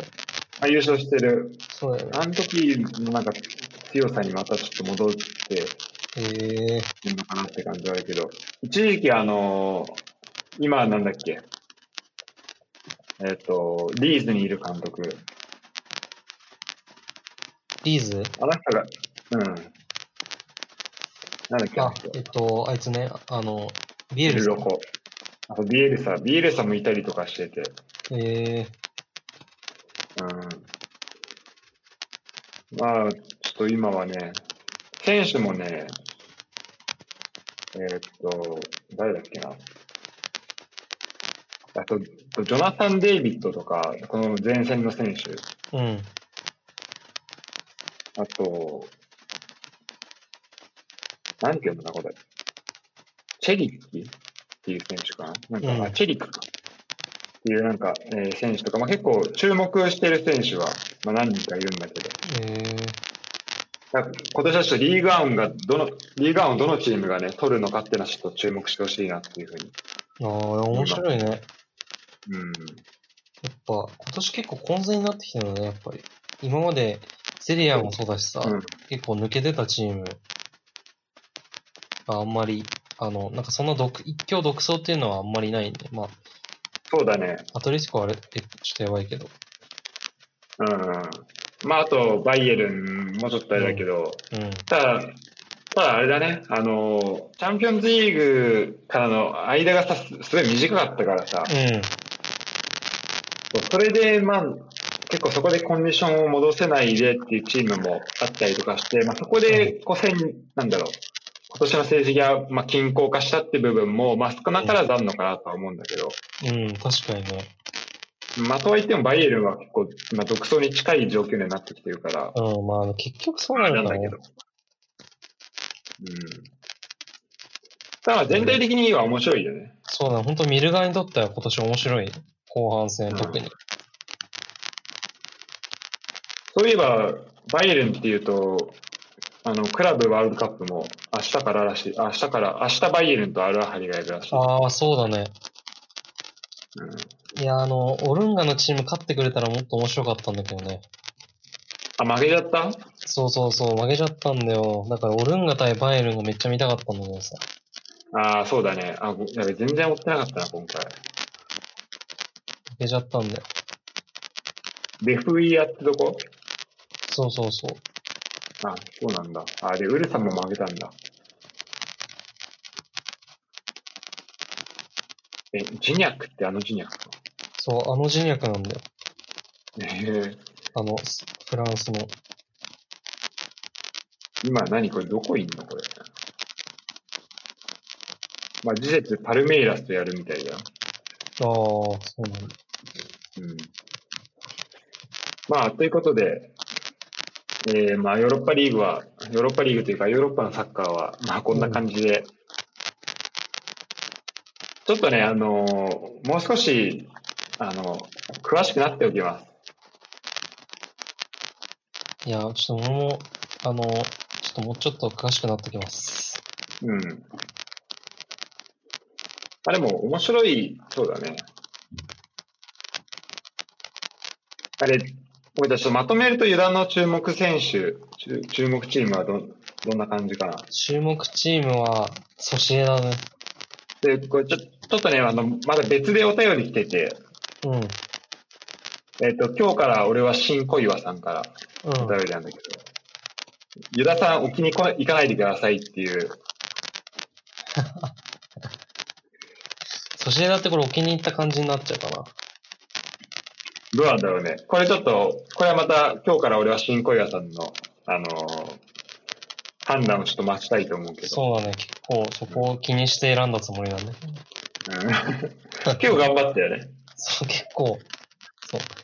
あ、いろいろ選択肢あって、あ、これ言われんな、これ言われんなって自分の中でうん削っていってこう、たどり着いた答えだかまあちょっとこれは、あの、期待しましょう。そのら。はい。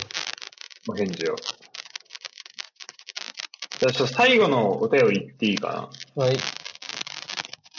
えー、ラジ、ポッドキャストネーム、テニプリ坊主さんから。これちょっと思い。い出したわ。 そうですね、ちょっと嫌な気心当持たりある。ち、みがえる。 あんま思い出したくないやつだから。もうテニプリでも思い出すのにね。いや、本当だよ。本当にちょっと見るだけで、あーってなるからね、やっぱ今でも。そんな深い傷を与えてしまった。そえー、スペインで飛行機乗り遅れた人、 成田と羽田間違えた人、ボンジュール。う。これもまたなんか傷をえぐりに来てる。傷、え、うんえー質問です。サッカーにあまり興味がない人と一緒に見るときは、どういうスタンスを取りますか解説や役に回るのか、テンション高めに行くのか、なかなか難しいと感じてます。ユダ君は最近同棲を始めたと思いますが、彼女と一緒にサッカーを見たりしますかということで。あー、なるほどね。うん。これはマジで難しいよね。しらすとかどうしてるあこれでもいい、あれだよね、質問で。うん、いいっすもんね。まあ、あまり、まあでもそうだね、たま、ちょいちょいその、一緒になんだろうな、そういう、あまりサッカー詳しくない人と見ることもあるけど、うん。でもまあその解説というか、まあどちらかというとテンション高めに持っていくかな。ていうかまあ自分が楽しんでる、楽しむっていうのはまあまずどっちにしろどちらにしろ大事なんで、うんうんで、その中で相手がどれぐらい、まあ、楽しめるかっていうのは、まあもちろん一緒に行くときには、まあ、考えるんだけど、うん。うん。うーんと、まあやることとしては、とりあえずこの注目選手というか、なんかどの選手に注目したらいいかなっていうのはうん。伝えて、あの、なんか見るときにこう、まあ迷子になら、なりづらいような状況にはしたいかなっていうのは考えてるかな。ああ、なるほどね。あうあ、んすごいね。ちゃんとめっちゃ考えてるね。いや いやいや、それぐらいのことだけど、うん。うんうん。確かにね。枝はどうなのその、き結構そういう機会は多いそれともそうだね、彼女っていうかもうお奥さんになると思う。一緒に結構見に行ってるそうだね。何回か見に行ってんだけど、いやもうこっちの理想としてはさ、やっぱ、めっちゃファンになってくれるのが一番嬉しいじゃん、やっぱり。うん、そうだね。同じ温度で応援してもらうように。うん。だからね、ほんとね、それをなってもらうように結構いろんな工夫してんだけど、あ、本なかなか当。ほんとやっぱ、めっちゃ好きにな、好きになってもらうのってむずいなって、めっちゃ実感する。もともとそんなにファンではないんだ。いや、全サ然サッカーッカそんな見ーるとこかとないんだ知らないから、うん。そう、なんか、なんだろうな、レッツのなんかビジュアルやるめ、すごい試合入る、はいはいはい。結構大事な試合見に来てもらったりとかさ、一緒に。それはここす、2、3年ぐらいのとここ。こそれにと3もも年ぐらいで。う、で、やっぱサッカーとか、やっぱレッツの魅力ってサポーターの雰囲気とかすごいじゃん。うん、そうだね。そう、だからやっぱそっちの方からも入ってきてほしいなと思って、いや、すめっちゃすごくないって言うんだけどさ、うん。なんかあんま響いてる感じないんだよね。難しい、そこは。そう、むずい。めっちゃ。そのさまあ、あと去、年の、そう、ACL の決勝のさ、サポーターのやつがすごいじゃん。うん、そうだね。 あれとか動画とかも何十回も見してんだけどさ、なんかあんま全然刺さんなくなってきて。結構スパルタで行ってるのね、じゃあユダは。そう、だから結構むずいわ。うん。まああとあれだよね。あの、試合見に行った時やっぱさ、こう、あの、まあ、応援とかもそうだけど、うん。まあなんか、いやでもこれはね、サッカー好きだからそう思ってるのかもしれないけど、やっぱこうんう、試合内容とかも、なんか大事なのかなっていうふうに思っちゃうんだよね。ああ、確かにね。それはある。でも、まあそれも思ったんだけど、でも、あとはあれだよね。あの、サッカー以外のところでさ、やっぱ楽しめるところが少うないとちょっと厳しいよん。いね。や、そう、厳しい、確かに。もうほんうと、んしんどいだけになっちゃう、ただね。うん。まあ、それこそ、なんか最初とかも、そこ最初の行くまでが本当さ、ただの移動になっちゃうじゃん。あいや、の、そうなんだよ、マジで。うんだからちょっとね、そこは辛いよね。だからそういう意味でも、ちょっと駒場の方が、いろいろ、その後の選択肢として結構あるし、そうそうそう、そうなんだよ。うんだから、リンゴでまあ他に近くになんかショッピングモールとかあるわけじゃないしさ、うんうんうん。なんか本当にガチ、ガチサッカー旅になっちゃうから1時間ぐらい電車乗ってさ。 そうだよね。そうしかもそうだよね。ユダいるところからだったらね、さらにそうだよね。しんどいやっぱ、それは。大変だよね、やっぱ好きになってもらって。俺はなんかもう、そういう人と見るときは別になんか好きになってもらわなくても、うん。なんかそこをね、もはや目的としてないから、もうなんか一緒に見てくれてるだけでありがたいし、まあまあ、一緒に行ってるっていう、そう、ところだけで、まあいいかなと思ってるから、うんあとはこの2時間とか、まあうん1時間半とかが、まあ無駄にならないように、そうね。ぐらいには、こう、こうこうだよみたいな話はするけど、うん。うん。で、それした時の、まあ相手の反応だよね。で相手うをんそうさ、だねサッカー好きにさせることは別にできないから、うん、そうそうその時になんかめちゃめちゃ食いついてきてくれたら、まあもうちょっと詳しく説明するけど、そうだね。確かにもうなんか、やっぱ向こうの、こうなんか能動的なやつがないとやっぱ無理だから、っていうのはすごい感じた。だからもうそうじゃなかったら、まあ、あと話するとしても、例えば、なんかもっと小ネタ的なね、なんかすそうそうそう。このサポーターとこのサポーなんかすごい仲悪くてみたいなとか、そうそうそう。あちょっとと、、あそこの柵柵はなんかむか、かつてはなんかみ水、水風船をこう投げ合う壁として使われてましたみたいな、そういう話はするけど、そうだね。うん。確かに。そはう、いそういう面じゃなんかあの、ちょっと前だと森脇がいたから、はいはい。 そうで、森脇がなんか点入れた時にコオロギが真顔で見てる動画し、あ画像知ってるそんなのあなんんだかあるのよ。なんかヘディングで入れて、森脇がうわーって言ってんだけど、それをマジで真顔で眺めてるゴール、入った瞬間のコオロギの顔があるのよ。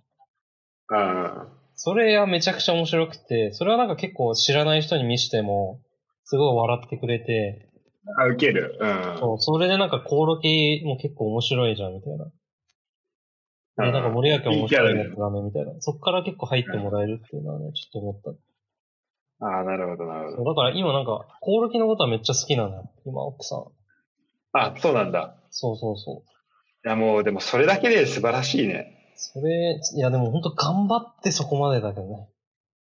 めちゃめちゃいろいろやろうとして、そコオロギ好きまではいけたけど。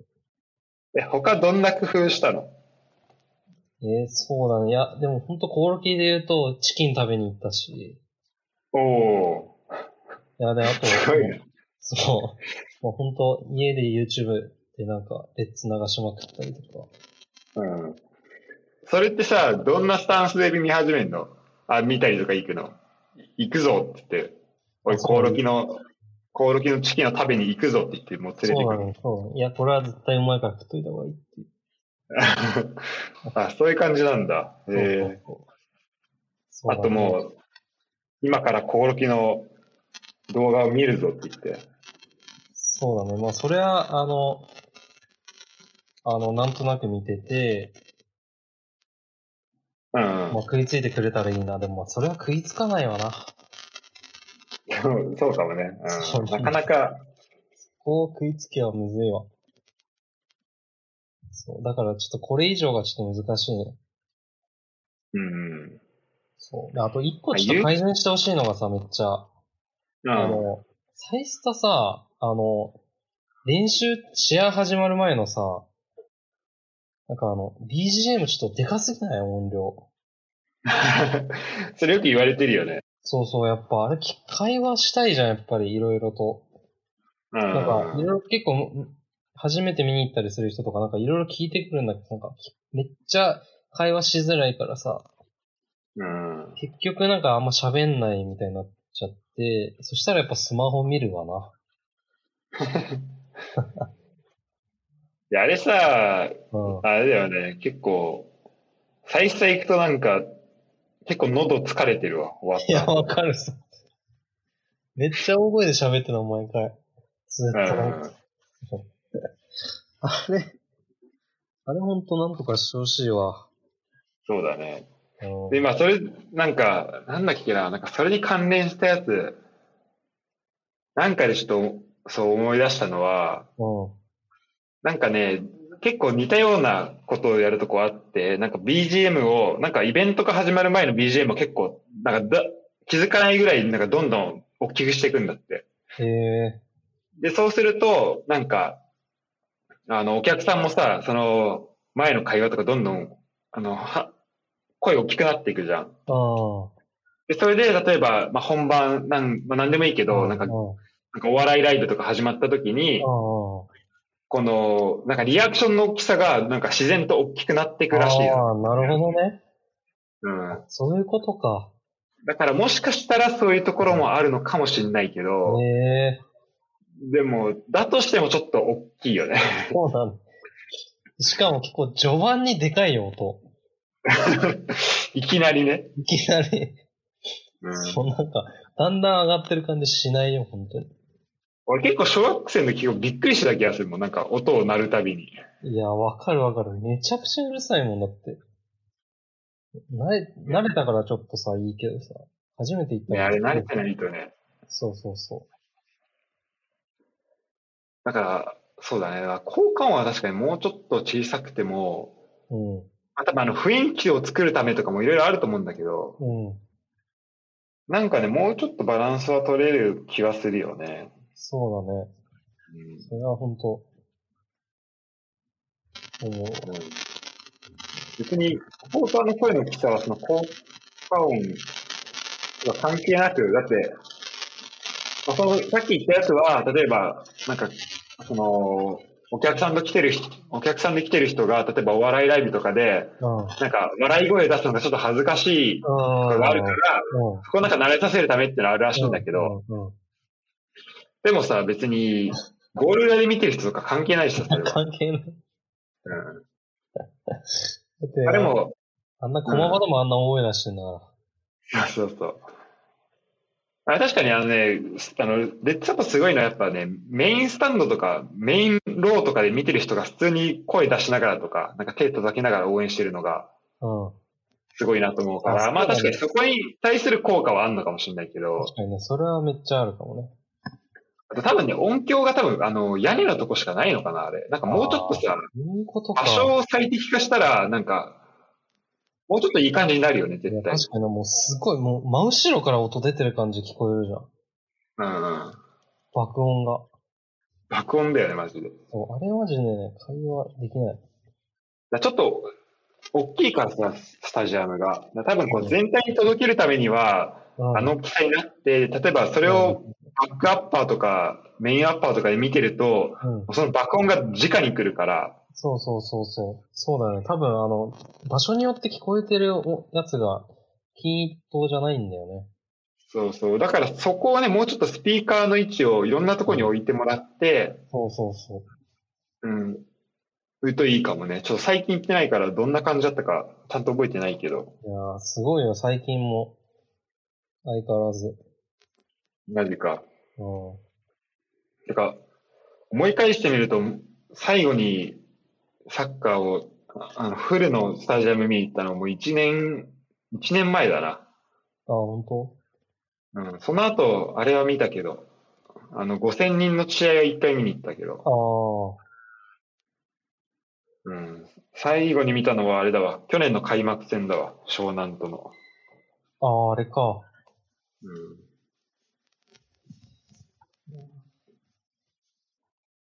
ですね。まあね、なんで、そうだね。だからまあこう、この送ってくれた人はどんな感じで見てんだろうね。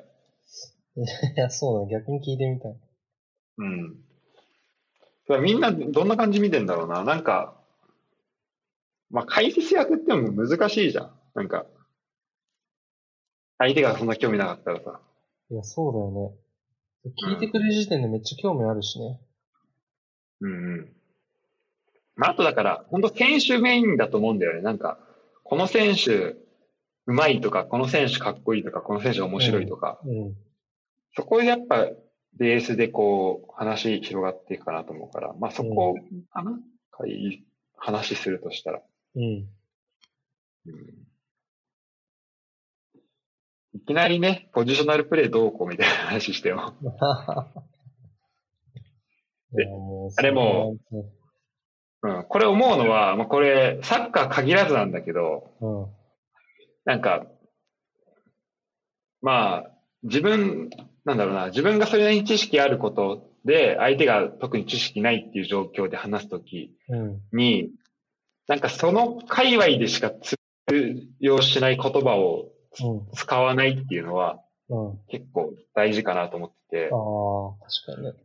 なんかできるだけ平易な簡単な言葉を使うっていうのは大事かなと思ってて、でこれやっぱなんか、なんかどうしてもみんな、なんかね、やっぱ無意識だと使っちゃうと思うんだよね。普段自分が使ってる言葉とか知ってる言葉だったりすると。で、俺やっぱなんか、フランスに年間いた時とか、あと今ドイツにいて、やっぱ日本語使う機会が少なくなったりするから、あの、日本語の語彙はどんどん落ちていくんだけど、でもそれってマイナスなことばっかじゃなくて、うん。こう、できるだけ平易な言葉でなんか難しい、よくわかんない専門用語とかを使わずに説明するっていう力がつくからさ。ああ、なるほどね。だからそれはすごいいいかなと思ってて、で、まあ、サッカー、知らない人にサッカー説明するときにさ、なんか、ゲーゲンプレスがどうとかさ、なんか、うん言ってもさ、わかんないから、だかうんらそこをどうやって、こう、初心者の人でもわかりやすく説明するのかっていうのはすごい大事かなと思うし、うん。なんか知ってる、例えばサッカーファン同士で話してても、なんか人によって言葉の捉え方微妙に違ったりすることもあるから、うん。だからやっぱり、そういう意味でも、なんか、できるだけその専門用語とかを使わない形で説明するっていううん。のは、すごい結構心がけているあかあ、なるな。ほど。それは大事なんだ、確かに。それ、一言言われるだけで、こう、すごい壁を感じちゃうからね、向こうはね。そうそう。で、本当こっちは当たり前だと思って言ってるって、うん。もう知ってて当たり前だと言って思ってさ、言った言葉がさ、何それってなってさ、うん。でそれによって、で、でなんかこっちは当たり前だと思ってるから、その言葉の解説もしなかったりするとさ、もうなんか、それ説明する気もないんだって、まあ、向こうからしたらなっちゃうからさ。うん。うん、だから、まあ、そこは大事なのかなと思うけど、ねうん。うん。